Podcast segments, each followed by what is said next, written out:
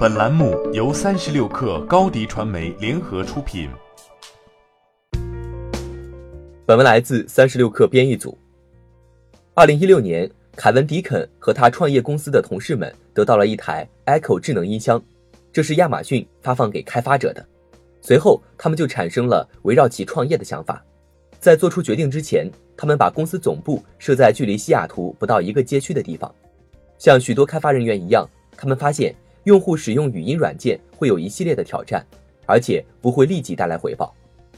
为了让人们尝试新事物，亚马逊已经在很多方面进行了创新和努力，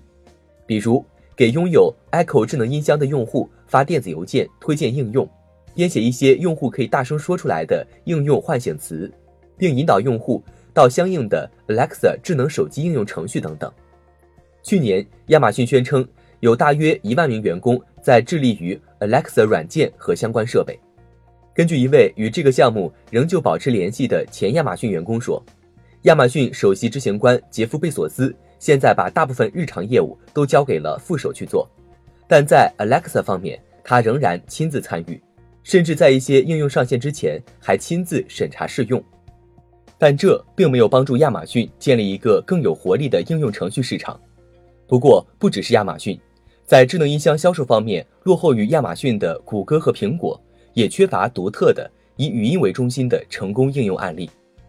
目前，亚马逊正在进行大量投资，为开发者制作指南和工具，并为开发优秀应用程序的开发者提供津贴。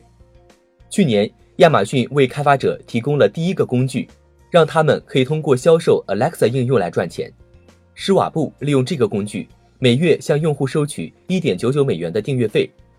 亚马逊对此类销售收取百分之三十的提成，与谷歌和苹果对其智能手机应用商店收取的费用相同。负责 Alexa 和设备团队的高级副总裁戴夫·里普去年表示，对很多人来说，音乐是杀手级应用，让人们使用 Alexa 语音命令控制家用电器的所谓智能家居技术，也已经成为 Alexa 的流行用途。营销人员和科技公司都在密切关注 Alexa。但许多公司还没有在这个平台上开发任何东西。为这些公司提供咨询的人士表示，阻碍第三方开发的原因是缺乏语音识别技术方面的专业知识，而且在 Alexa 上多数广告都被禁止的情况下，在这个平台上赚钱的前景不确定。还有一个重要的问题：有哪些任务人们宁愿用声音来完成，而不是用眼睛和手指来操控另外一种设备完成，还不明确。